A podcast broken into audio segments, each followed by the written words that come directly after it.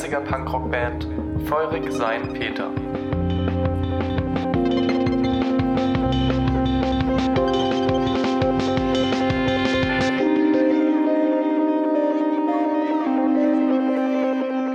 Hallo und herzlich willkommen zur 13. Sendung von Kulturrelevant, dem zweiwöchentlichen Radiofeature des Ostpassage-Theaters zur Lage der Kultur in Leipzig. Die heutige Sendung haben wir dem Thema der Klimakrise gewidmet. Ich bin Leonie Sova, Mitglied des Ostpassage-Theaters und ich begrüße hier in unserem Studio heute ganz herzlich die Filmemacherin Jasmin Herold, Rosa Preis von der Theaterpädagogik des Schauspiel Leipzigs und Christopher Laumanns von Alle Dörfer bleiben und Kollektiv Wortwechsel. Schön, dass ihr da seid. Könntet ihr euch zu Beginn kurz vorstellen? Ich fange einfach mal an. Ich bin Rosa Preis. Ich bin jetzt seit ein bisschen mehr als einem Jahr in Leipzig. Ich habe meinen Bundesfreiwilligendienst am Schauspielhaus gemacht und bin dann, also ich war direkt in der Theaterpädagogik und bin dann so ein bisschen zufällig in das Projekt gerutscht, ähm, in dem ich gerade arbeite, in einem Herbstferienprojekt zum Klima, also es ist ein Klimacamp. Da geht es eben auch um Klimaaktivismus, auch ein Grund, warum ich heute hier bin auf jeden Fall. Ähm, und ja, bin so ein bisschen zufällig in die Projektleitung da gerade gerutscht. Also ich bin gerade stellvertretende Projektleitung für ein Projekt mit ungefähr 30 Jugendlichen und noch einigen ja, Workshop-Leitenden. Ja, so viel zu mir. Ja, hallo, mein Name ist Jasmin Herold. Ich bin äh, Regisseurin im Bereich Dokumentarfilm. Ähm, wir haben ähm, dieses Jahr und im Vorjahr einen Film hier in Deutschland gezeigt, ähm, der Dagiden heißt. Der Film ist Fridays for Future gewidmet und in diesem Film geht es um das größte Industrieprojekt der Erde, um die Teersande in Kanada, im, die Athabasca Oil Sands oder Tar Sands. Und ähm, ja, ich freue mich, dass ich hier bin und ich bin auf das Gespräch gespannt. Dankeschön. Ähm, hallo, ich heiße Christopher Laumanns. Ähm, ich bin 2011 nach dem Studium nach Leipzig gezogen mit Freundinnen zusammen und wir haben das Konzeptwerk Neue Ökonomie gegründet. Ein kleiner Think Tank oder mittlerweile 30 Leute, die sich damit beschäftigen, wie die Wirtschaft ökologisch und sozial und äh, demokratisch organisiert werden kann. Und ähm, so 2014 bin ich dann so in die Klimagerechtigkeitsbewegung reingerutscht, um, indem ich ähm, einen Bagger mit besetzt habe und das war dann so ansteckend und dann haben wir 2015 Ende Gelände gegründet, also ähm, viele Leute zusammen aus der Klimagerechtigkeitsbewegung und ich war auch bei den Klimacamps im Rheinland vor allem aktiv. Und da habe ich dann viel mit Anwohnenden zusammengearbeitet, die abgebaggert werden, also deren Häuser zerstört werden für Braunkohle. Und ähm, das hat sich immer mehr äh, entwickelt und mittlerweile gibt es eben alle Dörfer bleiben, also ein Ver Verbund von Menschen, die von der Braunkohleabbaggerung betroffen sind und Leuten, die die unterstützen. Und da mache ich viel so Pressearbeit und so weiter. Und das Kollektiv Wortwechsel ist ganz neu. Das sind äh, fünf Leute, die wir zusammen viel so Presse- und Öffentlichkeitsarbeit in der Klimabewegung gemacht haben. Und wir wollten gucken, wie wir das Wissen weitergeben können und vor allem aber auch ähm, Diskussionen mit anstoßen können darüber, wie Öffentlichkeitsarbeit zu, zum Thema Klimakrise funktioniert. Danke. Äh, Rosa, also du, wie du uns gerade schon erzählt hast, du bist stellvertretende Projektleitung für das Herbstferienprojekt The House is Still on Fire. Our House, ja. Our House is Still on Fire, ein theatrales Kinder- und Jugendklimacamp. Mm, und du machst da vor allem die Organisation und Buchhaltung. Genau. Kannst du uns nochmal so erzählen, worum es bei dem Projekt genau geht? Also gestartet mit der Planung haben wir, glaube ich, vergangenen Januar schon, also zwar schon 2020, aber es ist schon eine Weile her. Da ähm, war das Grundkonzept von meiner ehemaligen Kollegin Anne Tippelhofer ähm, mit 60 Jugendlichen ähm, in vier verschiedenen Klimacamps sich eben ja, mit Klimaaktivismus, mit dem Klimawandel auseinanderzusetzen, weil wir eben auch der Meinung waren, dass viele noch gar nicht so viel darüber wissen. Ähm, das Projekt ist für Jugendliche zwischen 12 und 18 ähm, und wird auch von Kulturmacht stark gefördert, wodurch wir eben auch einfach so viele Jugendliche irgendwie erreichen können und auch das finanzieren können, dass sie dann den ganzen Tag sind und Essen bekommen und so. Ähm, und es gibt vier verschiedene Camps. Das eine ist ein Tanzcamp, die sich viel mit Protestbewegungen auseinandersetzen, aber auch welche Rolle vielleicht der Körper in so einem Protest auch spielen kann. Es gibt ein Camp, ähm, was einen Audio-Walk entwickelt. Ähm, die gucken, die sind viel draußen unterwegs und schauen eben, wo sehe ich vielleicht in der Stadt auch den Klimawandel an sich. Also das Projekt sollte auch einfach sehr lokal sein. Ähm, dann gibt es ein Camp, das ähm, ist ein Performance Camp. Da geht es ähm, ja vor allem darum, wie man vielleicht was bewegen kann, wie man seiner Meinung Ausdruck verleihen kann oder dem, was man vermitteln möchte. Und ähm, das letzte Camp ist ein Recherchecamp. Da ging es vor allem um Interviews mit Politikerinnen. Das mussten wir leider aus organisatorischen Gründen und jetzt auch wegen Corona einfach absagen, weil wir gar nicht diejenigen vor Ort treffen konnten. Ähm, und meine beiden Kolleginnen machen das jetzt, ähm, dass sie die Interviews trotzdem führen mit manchen Politikern und ähm, genau wir das auch einfach theatral verarbeiten. Und das ist jetzt ähm, gestern gestartet und geht bis Samstag und ähm, einfach jeden Tag irgendwie acht Stunden arbeiten wir zusammen. Ja. Ist das ein lokales Projekt oder? Genau, also es sind ähm, hauptsächlich, nee, es sind eigentlich, glaube ich, nur Leipzigerinnen dabei. Ähm, die Jugendlichen sollten auch explizit aus Leipzig, Leipzig oder eben zumindest aus Sachsen sein. Ähm, wir wollten eben auch schauen, was tut vielleicht Leipzig schon oder was kann Leipzig noch tun ähm, gegen den Klimawandel. Ja, darum ging es explizit mhm. zu schauen, was die Stadt schon kann und macht. Ja, aber das, äh, die, dieses Klimacamp ist ausdrücklich, ähm, sag ich mal, künstlerischen Mitteln gewidmet und sich damit halt mit dem Klimawandel auseinanderzusetzen. Genau, also es war ein sehr künstlerischer Ansatz. Mhm. Ähm, eben, glaube ich, auch, um die Jugendlichen noch mal ein bisschen mehr vielleicht äh, aufs, ja, in, an Bord zu holen, sage ich jetzt mal, ähm, weil wir dachten, in den Ferien, also es sind ja gerade Ferien, es ist ein Ferienprojekt und sich da, glaube ich, ähm, ja auch einfach künstlerisch nochmal damit auseinanderzusetzen, macht das Ganze ein bisschen spannender für die Jugendlichen und ähm, ja auch einfacher. Das, wir wollten es eigentlich auch natürlich präsentieren, wir wollten durch die Stadt damit ziehen, ähm, um das auch einfach präsentieren zu können. Also wenn man dann das immer nur auf Papier hat, dann sehen es auch, glaube ich, nicht so viele. Genau, also ein sehr künstlerischer Ansatz auf jeden Fall. Mhm. Wie ist das im Vergleich, Christopher, von äh, anderen Klimacamps für Erwachsene? Welche Ansätze werden da so verfolgt? Also gibt es Parallelen?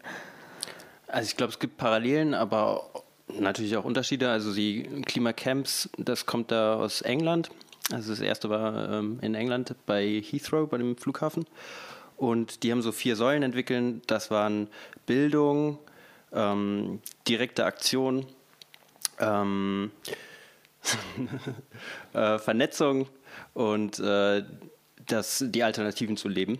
Also, dass so wie das Camp organisiert ist, dass es direkt demokratisch organisiert ist, dass ähm, äh, das Essen, wie das produziert wird und so weiter. Ähm, und da wäre jetzt das Künstlerische entweder was, was das alles durchzieht oder ähm, was vor allem bei Bildung angesetzt ist. Ähm, ich fand es spannend, was du gesagt hast, dass äh, das Tanzcamp ähm, sich da geguckt wird, was es mit dem Körper macht. Und ähm, weil gerade die Aktionen, so, die wir seit 2015 ent entwickelt haben, so mit Ende Gelände, wo ähm, Ungehorsam es in die Grube reingeht und äh, auch gegen den Widerstand der Polizei hinweg, eigentlich eine super körperliche Erfahrung sind, was aber relativ wenig dabei thematisiert wird, so was das mit den Körpern macht, was, was es bedeutet, seinen Körper dafür einzusetzen und auch was für ein Hochgefühl damit einhergehen kann, aber auch was für eine Verletzlichkeit. Ja, also es war auf jeden Fall auch ein Thema, was uns irgendwie wichtig war, eine Ebene, die da eine Rolle spielt. Also körperliche Präsenz ist, ähm, finde ich, für den Protest wahnsinnig wichtig. Und gerade wenn ich irgendwie zwölf bin, habe ich vielleicht noch nicht so, eine, so ein Körperbewusstsein oder auch den Mut, ähm, mit meinem Körper auf die Straße zu gehen. Also da gehört ja auch vor allem auf einer ähm, Demo, die nicht auf Abstand läuft, natürlich auch eine Körperlichkeit dazu. Was kann Bewegungsarbeit dazu beitragen? Ähm, ich glaube, ein Körperbewusstsein zu stärken, aber auch einfach zu merken, ähm, was passiert vielleicht gerade, wenn ich meinen Körper so und so bewege, was macht es auch mit, mit mir aus, mit meinem, meinem Inneren so, gibt mir diese Bewegung Kraft oder nimmt sie mir vielleicht eher Kraft, ähm, ja. Und ich glaube auch ein Gruppengefühl stärkt natürlich unheimlich dich und ähm, das entsteht ja beim Tanzen auf jeden Fall in der Gruppe. Ich bin so verpeilt und mein Kopf ist völlig leer, ich bin verpeilt. Und das Denken fällt mir schwer, ich bin so verpeilt. Und keiner weiß wieso. Für mich ist normal sein ein völliges No-Go.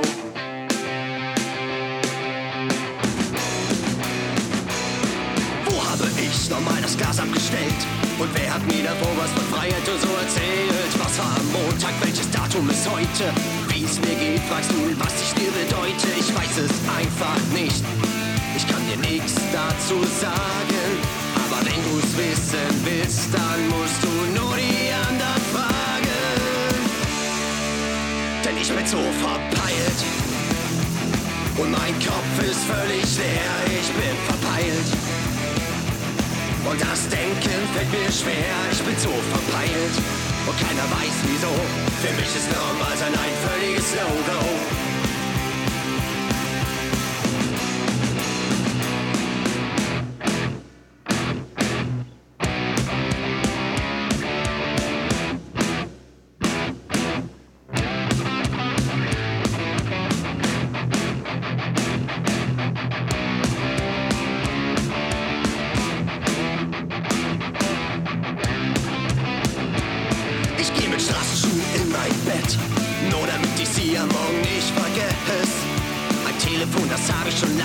schwer. Das lohnt sich nicht, es fällt mir schwer, dieses Kackding einfach mal nicht zu verlieren. Darum hab ich keinen da kann mir das nicht passieren.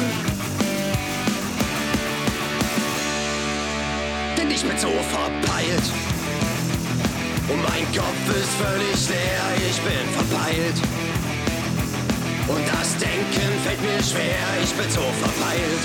Und keiner weiß wieso.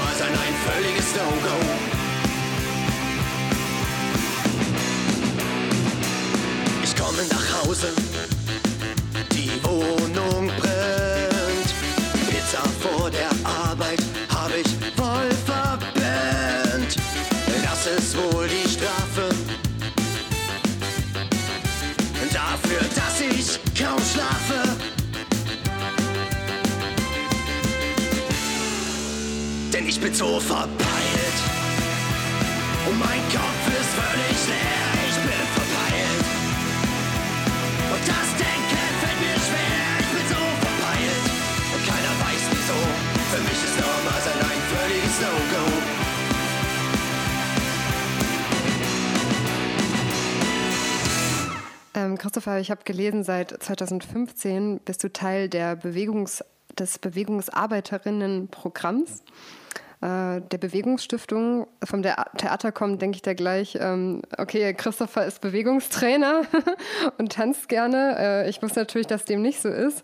Ähm, aber dann habe ich mich ein bisschen belesen und äh, es geht dabei um soziale Bewegung. Ne? Ähm, was machst du da genau in diesem Programm? Was heißt es, Teil davon zu sein?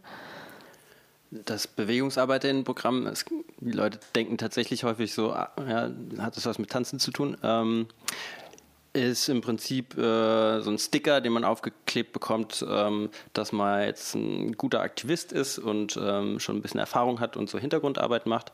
Und ähm, aber eigentlich machen die Leute, die in dem Programm sind, nichts anderes als super viele andere Menschen. Und das ist ein Programm, in dem zehn Leute ähm, von, dieser, von der Bewegungsstiftung ähm, unterstützt werden, darin sich Patinnen zu suchen, um ähm, nicht mehr ganz so prekär zu leben, um ihre politische Arbeit zu machen. Ähm, mhm. Das heißt, ich kann adoptiert werden wie, ähm, nein, das sage ich lieber nicht. Also ähm, man kann meine politische Arbeit fördern durch einen monatlichen oder einmaligen Beitrag und das geht dann an die Stiftung und von der Stiftung weiter an mich. Und dafür mhm. gibt es zehn Leute aus verschiedenen sozialen Bewegungen, antirassistische Bewegungen, ähm, Klimagerechtigkeit und ähm, viele weitere, die darin aktiv sind, über dieses Modell gefördert werden. Mhm. Ähm, nennst du dich lieber Bewegungsarbeiter als Aktivist? Äh, weder noch. Also ich sage immer, ich bin über das Bewegungsarbeiterinnenprogramm gefördert ähm, und ich mache politische Arbeit. Ich mhm. glaube, so Selbstbezeichnungen sind oft nicht so hilfreich, weil die dazu führen können, also so, sowohl Bewegungsarbeiter als auch Aktivist würden dazu führen, dass ich so eine Sphäre des Politischen aufmache, in der ich zuständig dafür bin, bestimmte politische Arbeit zu machen. Und deswegen sage ich lieber, ich mache politische Arbeit, weil das können wir alle gemeinsam machen. Mhm. Ähm, Jasmin, dein Film dreht sich um die EinwohnerInnen der kanadischen Stadt Fort McMurray. Ähm, hier liegt eines der größten und letzten Ölvorkommen, wie du gerade schon gesagt hast, der, der Erde, also eine Fläche von der Größe von Großbritannien. Ähm, wegen der Arbeit in der e-, Erdölindustrie kommen Menschen aus aller Welt nach Kanada, um dort zu arbeiten. Und euer Film zeigt aber auch, wie hoch äh, der Preis für die Erdölindustrie ist. Ähm, die Gewinnung des Öls aus dem Teersand setzt lebensgefährliche Stoffe frei, die Natur, Tiere und Menschen vergiften. In Fort McMurray hast du auch deinen äh, Mann, den Co-Regisseur des Films, Michael Beamish, kennengelernt. Und ähm, Michael erfährt man am Ende des Films erkrankt schwer, ähm, wie viele Menschen in Fort McMurray leben, die dort leben und arbeiten. Und äh, immer wieder sprichst du im Film über das Schweigen, also das Schweigen und über die andauernde Katastrophe, die dort geschieht, die wie ein Tuch über dem Ort liegt.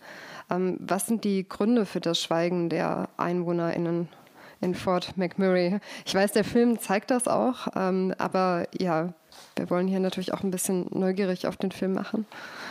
ja, der Grund, warum die Menschen das verschweigen, ist ganz einfach, ist das Geld. Also man kann ja dort ganz, ganz viel Geld verdienen. Du hast ja den Film auch selbst gesehen und wir haben ja auch einen deutschen Protagonisten und er sagt zwar die Summe nicht, aber er sagt, er verdient fünfmal, sechsmal und dann denkt man, okay, er sagt jetzt noch siebenmal. Also man verdient wesentlich mehr als anderswo und das ist natürlich ähm, ein, der, der Grund, warum die Menschen ähm, sich nicht gegen die extrem äh, hohen Krebserkrankungen, gegen die extreme Zerstörung ähm, von Umwelt, ähm, von der von Umwelt äh, aussprechen, von also über die Krankheiten sprechen. Das ist äh, das ist das Geld. Ja. Ist das äh, ähnlich äh, in der deutschen Kohleindustrie, Christopher? Sind das ähnliche Gründe? Ähm, ich glaube, das ist, nee, ist komplexer. Also ähm, bei der Braunkohle, die ja so, ich glaube, dann Nummer zwei an so Direktproduktion hinter den Teersanden steht, global gesehen, und wo Deutschland so der weltweit größte Produzent von ist ähm, oder Förderer äh, überhaupt, ähm, ist es so, dass die Minen bewegen sich durch die Landschaft ähm, und auf der einen Seite leben die Leute, die abgebaggert werden und auf der anderen Seite tendenziell die, die in der Mine arbeiten. Und dementsprechend, wenn äh, es ein Schweigen gibt, dann ist das aus Hoffnungslosigkeit oder weil Menschen nicht gehört werden. Aber ähm, nicht, weil die daran unbedingt verdienen. Das war früher gemischter, aber mittlerweile, also gerade beim Tagebau Garzweiler, wo noch am meisten Dörfer abgebaggert werden sollen, ähm, ist es, da arbeiten kaum noch Leute in der Kohle, die, die stark betroffen davon sind, dass sie abgebaggert werden oder auch von den gesundheitlichen Folgen betroffen sind, die, glaube ich, ich weiß nicht, wie extrem die bei den Teersanden sind. Das klingt für mich noch krasser, aber ähm, es gibt halt auch keine Daten darüber, wie viele Leute irgendwie an Atemwegserkrankungen ähm, rund um die Braunkohle in Deutschland ähm, sterben. Ähm, beziehungsweise mir sind die nicht bekannt. Mhm. Aber da äh, gibt es natürlich auch jetzt gerade, wenn jetzt Stürme waren in letzter Zeit, dann sind riesige Kohlewolken aus den offenen Tagebauen über den Dörfern niedergegangen. Ja. Ähm, ihr alle drei ähm, arbeitet ja gerade oder habt gearbeitet oder gedreht äh, oder wart aktiv in ähm, ja, Kreisen von Menschen, die halt auch direkt betroffen sind von der Klimakrise. Ähm, ich frage mich also, was ähm, also du arbeitest bei Alle Dörfer bleiben oder engagierst dich dort ne? und du hast den Film in Fort McMurray gedreht, warst selber Einwohnerin. Ähm, was bedeutet das von, ähm, von innen heraus äh, auf die Dinge zu schauen und eben nicht so einen externalisierten Blick einzunehmen, also selber eben betroffen zu sein? Mm.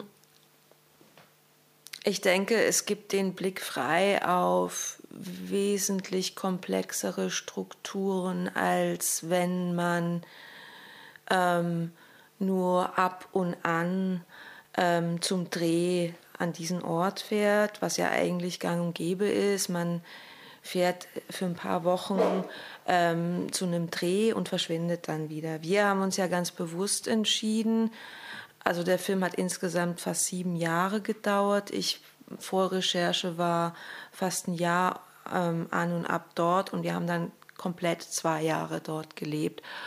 Und ähm, das war eine ganz bewusste Entscheidung, weil ich ähm, den Blick von innen haben wollte, um, um eine Komplexität erfassen zu wollen, die man einfach nicht bekommt, wenn man immer nur aufschlägt. Ich wollte verstehen, warum Menschen das machen, was auch an Lebensentwürfen in dieser Stadt vorhanden ist, was auch ähm, einfach wie, wie, wie, das ist mir als Filmemacherin, das hatte ich ja vorhin schon erwähnt, es ist mir wahnsinnig wichtig, ähm, aus der Mitte heraus ähm, einen Film zu machen und nicht von, von, von oben herab auf, auf Menschen und ähm, Strukturen und ähm, Sachverhalte zu schauen. Und für mich war es ähm, sehr schwierig, weil ähm, ich gemerkt hatte, also ich hatte eine relativ klare Meinung zu den Teersanden,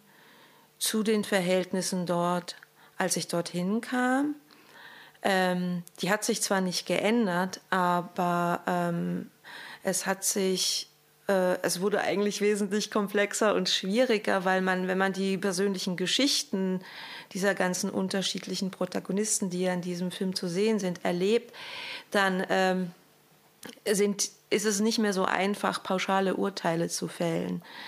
Und das habe ich gemerkt. Und für mich war es schwierig in diesen zwei Jahren, die ich dort gelebt habe, mich selbst auch immer wieder abzugleichen, also äh, die, die Menschen zuzulassen in ihren Meinungen, in ihren Standpunkten, ähm, ähm, aber ähm, trotzdem auch ähm, die eigene Vision und, und die eigene Haltung zu bewahren. Und das war, glaube ich, immer das, das war das Schwierigste in dieser ganzen Zeit. Also zu wissen, dass das, was dort geschieht, was die Menschen dort mit ihrer Arbeit machen und anrichten, ganz verheerende Folgen hat und nicht nur für die Gegend, sondern für uns alle. Aber gleichzeitig auch dadurch, dass ich diese ganzen Menschen begleiten durfte und dass sie mich in ihr Leben reingelassen haben, habe ich auch verstanden, dass es nicht ein ihr und wir gibt, sondern dass wir alle involviert sind. Und das war, glaube ich, so für mich die wichtigste und ähm, es war die wichtigste ähm, Erkenntnis, die ich in dieser Zeit erhalten habe. Also, dass das nicht böse Menschen sind, sondern dass das Menschen sind, die ihre Arbeit machen, weil sie ihre Arbeit machen müssen, weil sie vielleicht anderswo gar keine andere Arbeit bekommen haben, was ja auch in sehr vielen der Fall war. Ähm, aber gleichzeitig richten sie damit einfach sehr viel Schaden an, den Menschen, die dort gewohnt haben und wohnen, sich selbst auch. Also viele dieser Menschen sind dann auch erkrankt. Es sind mittlerweile auch schon einige dieser Protagonisten verstorben. Und ähm, aufgrund dieser Arbeit in den, in den Minen. Ähm, aber dass das keine bösen Menschen sind, sondern dass sie ein, ein ganz kleiner, kleines Teil in einem großen System, in einem Getriebe sind, wie wir alle auch. Und das war für mich ähm, eine sehr, sehr wertvolle und wichtige Erkenntnis. Mhm. Wie steht es so um äh, deinen aktivistischen oder euren aktivistischen Ansatz dazu? Also Du hast ja nach der Betroffenheit gefragt und ich würde nicht sagen, dass ich betroffen bin, nicht, zumindest nicht in der gleichen Art wie andere Menschen. Ne? Ich bin ähm, weiß, cis-männlich, heterosexuell und so weiter. Ähm, also von ähm, in eigentlich allen Dimensionen gesellschaftlich privilegiert. Ähm, und dementsprechend konnte ich mir relativ stark aussuchen, oder ich kann mir aussuchen, wofür ich politisch kämpfe. Ähm, das können die meisten Menschen ja nicht ähm, oder nicht im gleichen Maße. Und die Betroffenen, aber also bei Alle Dörfer bleiben ist es voll wichtig, dass die Betroffenheit im Vordergrund steht. Also dass die Menschen, die betroffen sind, die sind, die sprechen und dass ihre Geschichten rauskommen und an die Öffentlichkeit kommen, weil die sehr, sehr lange unter Verschluss gehalten wurden, die Menschen nicht gehört wurden, auch nicht so organisiert waren, dass sie sich Gehör verschaffen konnten.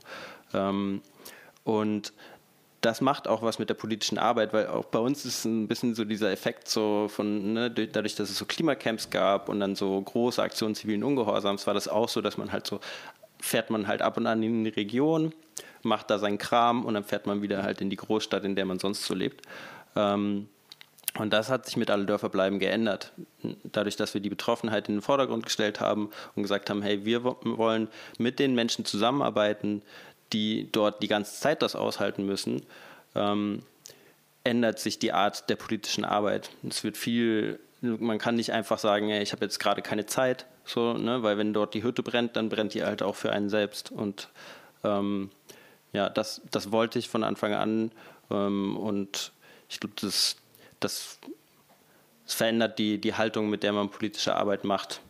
Ähm, und dann irgendwann verschwimmt die Grenze immer mehr von der Betroffenheit oder Nicht-Betroffenheit. Wenn man halt irgendwann, am Anfang war das klar, ne, wir die Unterstützerin, ähm, das die Dorfbewohnerin und diese Grenze verschwimmt immer mehr zu so einem Wir kämpfen gemeinsam. Süffig, würzig, Sternburg, Export. Süffig, würzig, Sternburg,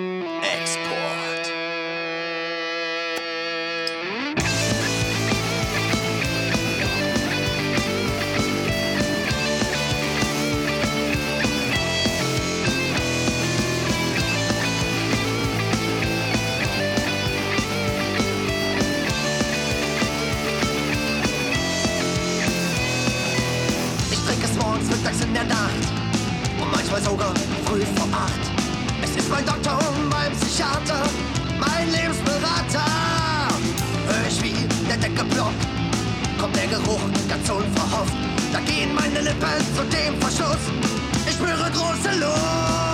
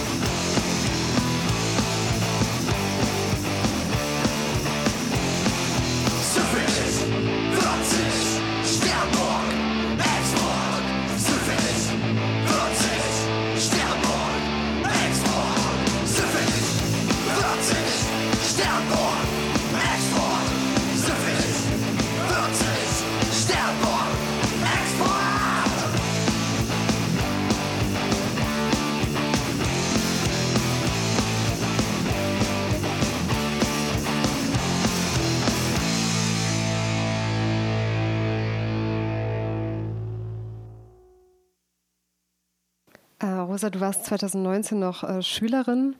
Ähm, warst du äh, in der Klimabewegung aktiv und inwiefern hast du dich äh, als Schülerin gehört gefühlt?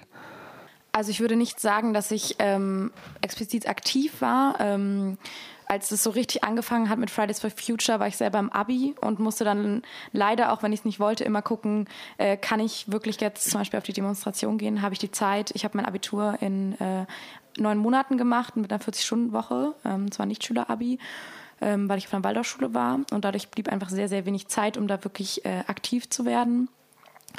Ich habe versucht, es zu sein. Ich glaube auch, dass ich dadurch, dass ich irgendwie man in der Waldorfschule schon in so einer kleinen Bubble ist von sehr privilegierten Menschen, ich mich auf jeden Fall auch gehört gefühlt habe ähm, oder einfach ja in meinem Umfeld Menschen waren, die meine Meinung geteilt haben.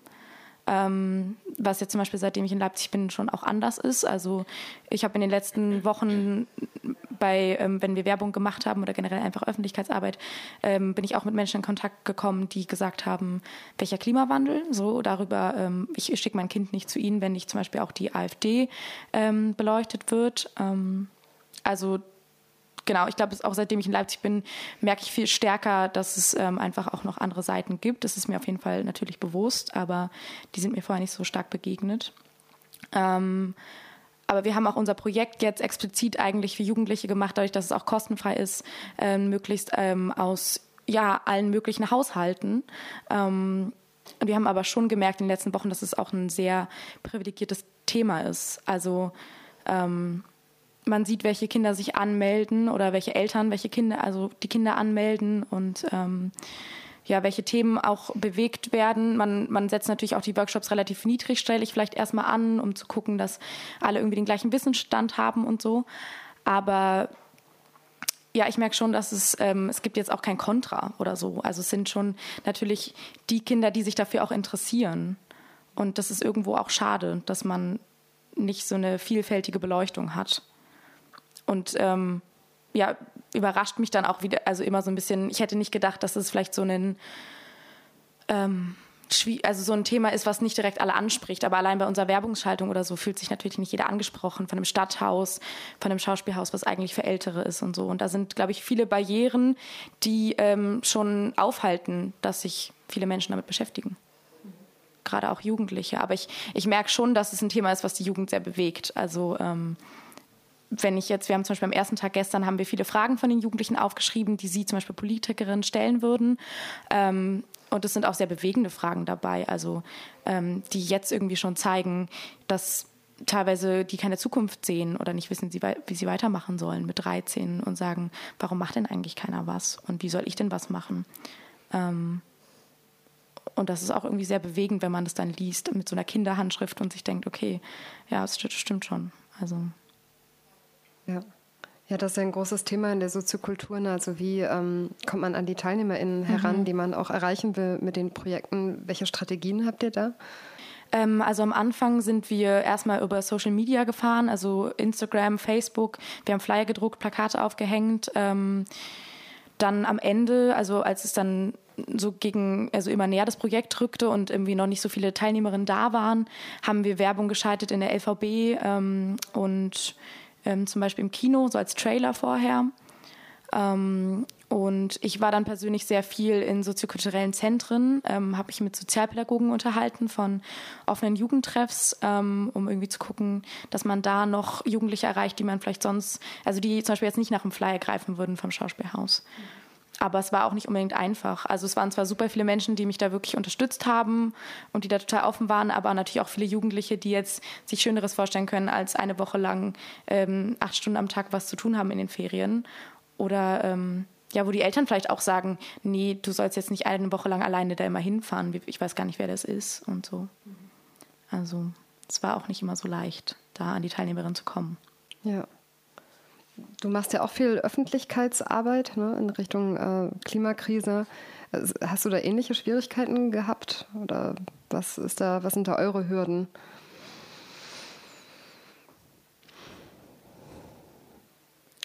Ich glaube, das ist anders, weil es nicht so eine aufsuchende Arbeit ist, wo man ähm, jetzt ganz bestimmte Leute gerne erreichen möchte, sondern ähm, wir mobilisieren halt relativ viel ähm, und da kommen dann halt die, die interessiert sind. Ähm, alle da verbleiben ist schon auch nochmal anders als sonstige, ähm, als, die, als die Arbeit, die ich sonst vorher gemacht habe in der Klimagerechtigkeitsbewegung, weil das war auch ein Ziel damit, ähm, weil wir damit andere Leute erreichen. Ne? Bei uns ist es sehr gemischt von, es kommen halt sehr alte Leute und sehr junge Leute und alles dazwischen ähm, und viel bürgerlichere Leute als jetzt sonst auf ein Klimacamp kommen würden. Ähm, also insofern gibt es im Vorhinein die Überlegung, okay, wen wollen wir erreichen und wie produzieren wir, ne, wie, wie passen wir unsere Sprache an, wie, ähm, was für Videos äh, produzieren wir, welche Musik benutzen wir dabei und so weiter. Ähm, Also ich versuche zum Beispiel auch sehr viel so linken Szenecode zu vermeiden, in, wenn wir jetzt Pressemitteilungen oder ähnliches schreiben oder wie wir unsere Homepage gestalten.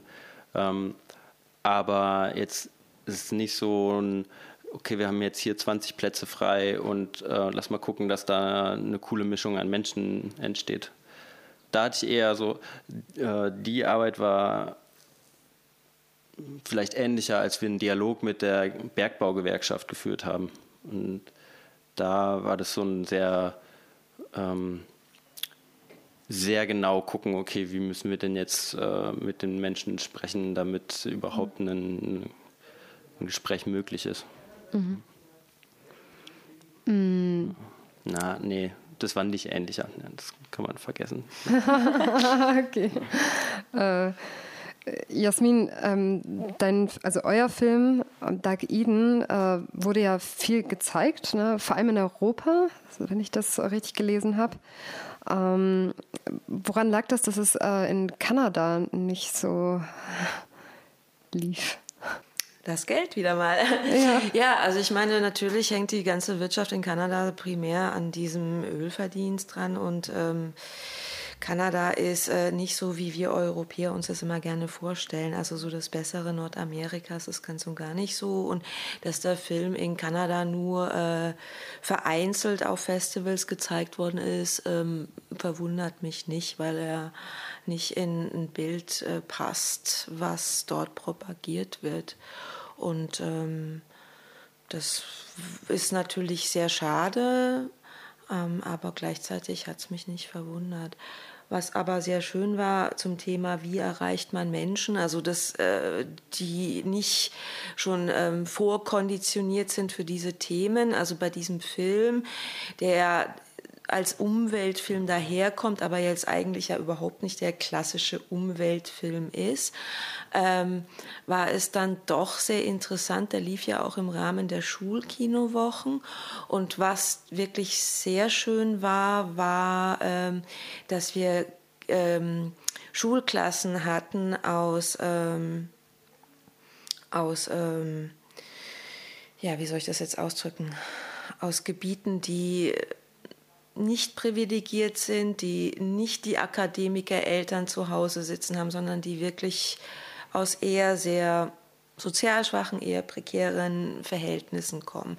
Und diese, äh, diese Klassen ähm, sahen diesen Film an und ich fand das ganz großartig. Ähm, wie lange dann das Gespräch oder die Gespräche mit diesen Kids danach noch ging und ähm, das fand ich ganz toll. Also, dass man wirklich da ähm, Jugendliche abgeholt haben, dass wir Jugendliche abgeholt haben, die sich normalerweise diesen Film nicht anschauen würden.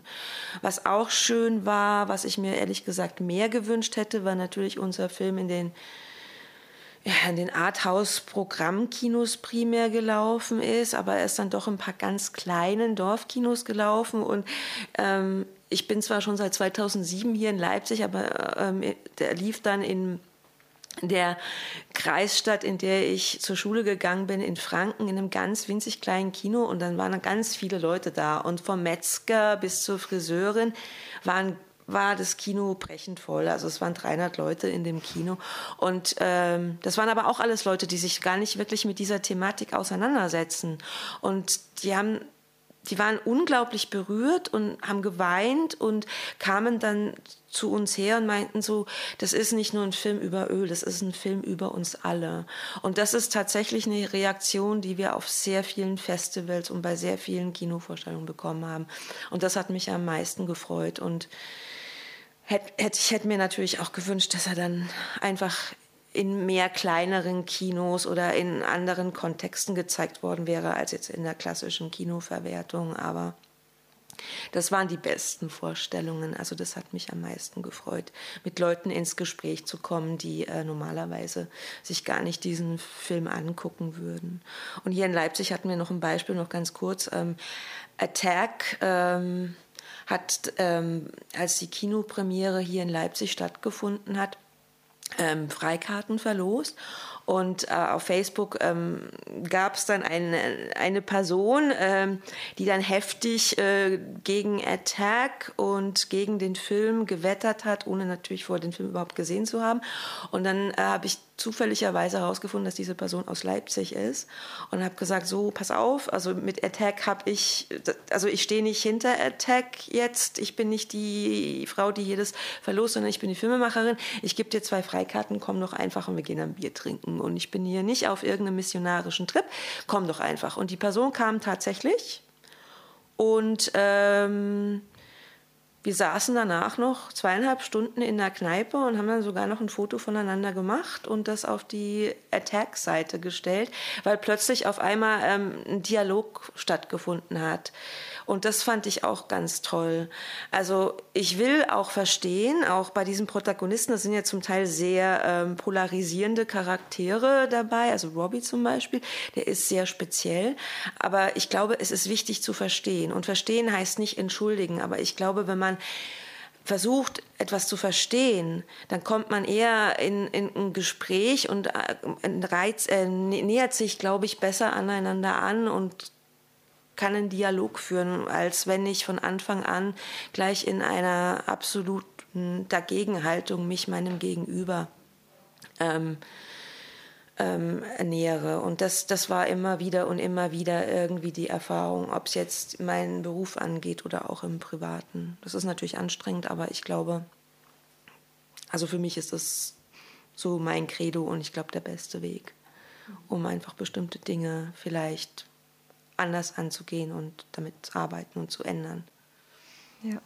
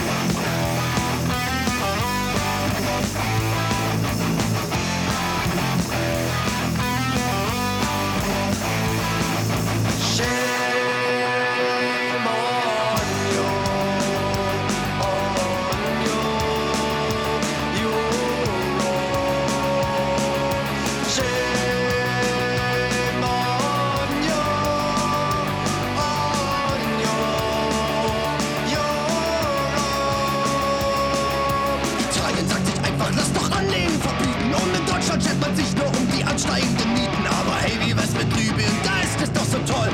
Schon mal drüber nachgedacht, dass Menschen das nicht wollen? Europa, wenn dein Markt wird, willst du dir was zu essen? Leider hast du dabei den Rest der Welt vergessen. Ein Leben in Gefangenschaft, totale Sklaverei, sowas wie Menschenrechte kennt ihr nicht.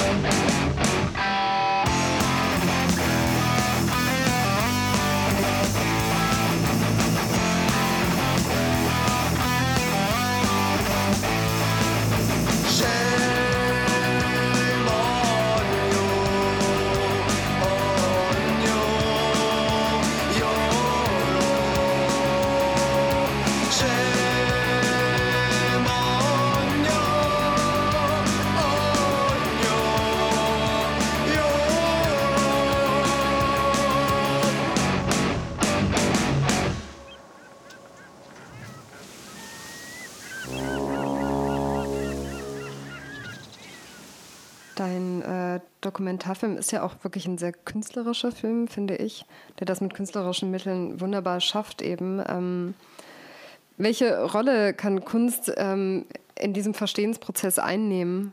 Ich glaube, ähm, also es war bei mir jetzt nicht, äh, dass ich äh, mir sozusagen aufs Kissen gestickt habe, ich mache jetzt einen künstlerischen Film über die Teersande und über Krebserkrankungen und mhm. über diese äh, ganze äh, ganze Sachlage und Situation dort. Also das war so nicht. Das kam eigentlich aus der Thematik selbst heraus. Also weil äh, wenn man natürlich diese Bilder sieht, diese Flugbilder, dann ist in diesem ganzen Schrecken auch eine Ästhetik und das also es ist äh, die Schönheit des Schrecklichen. Und ähm, das, das, das war für mich irgendwie intuitiv ziemlich schnell klar. Und ich glaube, was Kunst vermag, ist ähm, Dinge, die die Realität aufzugreifen, eine eigene Realität zu schaffen und in einer Hyperrealität die Realität viel realer erscheinen zu lassen, als sie vielleicht erscheint. Also das klingt jetzt sehr theoretisch, aber ähm, ich glaube, ähm, also zum einen hat es natürlich auch immer mit dem Kunstschaffenden zu tun, also die Sicht der oder des Kunstschaffenden, wie sehe ich die Welt, ähm, aber dass ich ähm, Dinge versuche zu übersetzen, die ich in der Realität finde, zu was Neuem zu machen, aber um wirklich was rauszuschälen. Besser kann ich es, glaube ich, nicht erklären für mich. Also für mich ist die Realität so ein Teig, mit dem ich arbeite, um Momentaufnahmen, ähm, die wir en passant vielleicht sehen, festzuhalten und nochmal realer zu machen es tut mir leid, ich kann es nicht. Ja, wunderbar. Ich kann es ja. nicht wesentlich angewandter erklären, aber es ist so, ja. so gehe ich äh, damit um. Ja. ja. Wie wendest du das an, Rosa? Ich glaube, ähm, uns war es zum Beispiel einfach wichtig, dass wir nicht einen Klibercamp machen, wo wir den Jugendlichen sagen, das ist der richtige Weg und das habt ihr zu wissen und so und so solltet ihr handeln, sondern eben vielleicht Sachen aufzuzeigen, aber auch eigene Wege zu ermöglichen und eher eine, ähm, ja, einen Wissensstand vielleicht ähm, zu haben. Ähm, und ich muss sagen, ich mag es eigentlich am liebsten, wenn ich mir was anschaue, was mir nicht einen Zeigefinger vorhält, sondern wo ich was äh, reinsehen darf. Und das sind eben, glaube ich, auch viele so Bilder, ähm, die da entstehen. Und von daher war der künstlerische Aspekt bei uns auf jeden Fall total wichtig, ähm, mhm. eben auch einfach für die Jugendlichen an sich. Ähm, also allein heute hatten wir so eine Situation, wo ähm, jemand einfach ein zufälliges Bild gemacht hat innerhalb von dem Workshop, was so passiert. Ähm, und im Hintergrund ähm, zeigte die Uhr halt gerade fünf vor zwölf. Und ich fand es einfach irgendwie ja ein total schönes Sinnbild, was ich gesehen habe. Aber das heißt natürlich gar nicht, dass andere das auch sehen. Mhm. Ähm, aber das sind für mich irgendwie so kleine Details, die für mich sehr viel bedeuten und es total interessant machen, glaube ich auch. Aber also ein Problem, wo wir auch so davor saßen und was ich immer wieder, woran ich immer wieder irgendwie knabbern muss, ist, dass ich manchmal dieses Gefühl habe, ich bin jetzt jemand, der irgendwie was erzählt oder eben, ich habe hier Workshop-Leitende, die sind vielleicht zwischen ja 30 und äh, 45 und die erzählen jetzt den Jugendlichen, ähm, was sie alles schon Schönes studiert haben und wie sie die Welt jetzt verbessern oder ich weiß nicht, also ähm, und das ist, glaube ich, manchmal auch so ein ähm, sowas Verzweifelndes bei dem Jugendlichen hervorruft, wenn der das Gefühl hat, okay, ich bin jetzt 14, ähm, ich muss aber vielleicht erstmal studieren oder einen Job haben, damit ich was ändern kann. Ähm, und deswegen war es uns halt auch irgendwie so wichtig, dass ein paar junge Leute dabei sind. Ähm, also wir haben zum Beispiel ein Camp, wo ähm, die studieren gerade selber noch. Also die sind auch zum Teil erst irgendwie 19 und leiten das Camp. Ähm, weil ich finde, ja, manchmal finde ich es so schwierig, die Jugendlichen zu erreichen und ihnen Mut zu geben. Und ihnen aber auch zu zeigen, du musst nicht äh, das und das schon alles gemacht haben oder das schon das schon auf der Welt gesehen haben, um, um was zu verändern. Mhm. Ähm, ja, genau. Also das finde ich manchmal schwierig, sozusagen, aus welcher Perspektive darf ich sprechen, ohne irgendwie belehrend zu wirken. Ja. Ähm, und das finde ich, kann Kunst, ähm, den, den Sprung kann Kunst oft schaffen, dass es nicht belehrend wirkt, sondern jedem die Möglichkeit gibt, was darin zu sehen oder daraus das zu ziehen, was er ziehen möchte. Ich würde noch ergänzen, ich finde das zwei richtig wichtige Punkte und ich würde noch ergänzen, dass ähm, ähm, Kunst Dinge ausdrücken kann, wo wir so strategisch und äh, analytisch nicht weiterkommen. Ähm, und ich glaube, das eine, wo ich gerade eine riesen Leerstelle sehe bei der Klimagerechtigkeitsbewegung, ist der Umgang mit der Trauer. Das, äh, um das alles, was schon verloren ist und auch wie aussichtslos dieser Kampf aussieht. Ähm, und mit Fatalismus, der sich dabei ergeben kann. Du glaubst, da gäbe es einen Ansatz für Kunst, die das äh ich hoffe darauf, ehrlich gesagt so. Ja. Ich glaube, ähm, da gibt es auf jeden Fall ganz viel Bedarf. Mhm. Und ich sehe nicht, dass das in anderen Formaten gerade adäquat bearbeitet wird. Mhm. Wenn du äh, wenn ihr eigentlich, weil ihr seid ja alle aktiv, ähm, du hast es nämlich gerade angesprochen, ähm, euch so in unserem ähm, Umfeld umschaut oder auf der Arbeit, ähm, wo habt ihr das Gefühl, äh, aus welchen Quellen kommt der Mut, den die Leute aufbringen, aktiv zu sein? Ja, also ich glaube, die Motivation zum Beispiel bei uns überhaupt dieses Klimacamp zu machen, ähm, kam beispielsweise auch von meiner Kollegin, die einfach in ihrem Alltag viel bemerkt hat, ähm, okay, die Bioprodukte kosten viel, viel mehr. Ich habe jetzt aber auch ein Kind zum Beispiel bei mir. Ich will dem viel ermöglichen. Ähm, ich wünsche mir eine Familie. Kann ich das verantworten, gerade wie alles läuft? Ähm, dann waren es auf jeden Fall die Wahlen, die viel gemacht haben. Also genau, also ich glaube, bei uns kam viel von den Wahlen, dass wir dann halt nur noch, nur noch die Wahl hatten zwischen CDU und SPD und äh, man vielleicht eigentlich auf was anderes gehofft hatte. Ähm, das war auf jeden Fall, glaube ich, ein großer Motivator zu sagen, okay, entweder ähm, ich mache jetzt wirklich was und ich verändere was oder ähm, also wenn ich selbst nicht tue, dann, dann verändert sich auch nichts. Ähm, und eben andere dafür auch begeistern zu können, sich dagegen zu stellen und nicht einfach zu akzeptieren, okay, dann, dann läuft das jetzt einfach so politisch. Und ich glaube, wenn eben die Wahl getroffen ist, also jetzt zum Beispiel halt die Wahl des Bürgermeisters, dann kann ich die natürlich nicht ändern, aber ich kann trotzdem in ein Kollektiv gehen. Ich kann trotzdem versuchen, in meinem Umfeld was zu verändern, wenn mir das sehr wichtig ist. Und ich glaube, daher kam so die Motivation. Also die Wahlen haben, glaube ich, schon einiges auch gemacht in dem Moment. Wie seht ihr das? Also für mich ist eine große Quelle von Inspiration ähm, die Kämpfe von Menschen, die sich nicht aussuchen können, wofür sie kämpfen. Ähm, ja, also die feministischen Kämpfe von äh, Frauen oder von Nicht-Männern, ähm, die, ähm, die Klimakatastrophe, die schon lange da ist in, in anderen Teilen der Welt, wo das eben nicht eine privilegierte Frage ist, sondern halt eine des Überlebens. Ähm, und die Kämpfe von nicht weißen Menschen ähm, und ähm, das ist für mich eben so beeindruckend zu sehen, dass Menschen, wie Menschen kämpfen, ähm, wenn sie keine andere Wahl haben zu kämpfen oder unterdrückt zu werden. Ähm, woher die Menschen diese Kraft nehmen, weiß ich nicht, weil ich nicht so positioniert bin, aber das gibt mir auf jeden Fall ganz viel Kraft. Ähm, und ich glaube, es ist auch kein Zufall, dass bei Alida verbleiben die Frauen die sind, die, die an vorderster Front stehen und am, am meisten reißen. Um, ähm, jetzt sind wir. Willst du noch was sagen, Jasmin? Okay. Jetzt sind wir am Ende der Sendung auch schon angekommen. Ähm, ja, ich hoffe, wir sind uns einig, dass wir allen Zuhörern und Zuhörerinnen auch ganz viel Kraft wünschen da draußen für alles, was sie vorhaben. Und ähm, ja, ich bedanke mich ganz herzlich bei äh, Rosa, Jasmin und Christopher für das schöne Gespräch. Und äh, ja, wir hören uns in zwei Wochen wieder bei der nächsten Sendung. Wiedersehen. Tschüss, danke.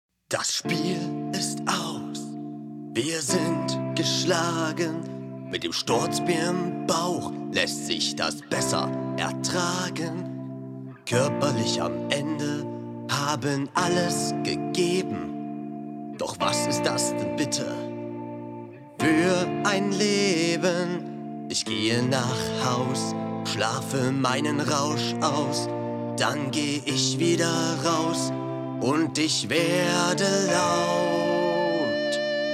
Komm, lass uns Bierball spielen, denn das Leben ist kein Film. Und wenn wir jetzt nicht zocken, dann werden wir nur zu Hause hocken. Komm, lass uns Bierball spielen, was haben wir denn schon zu verlieren?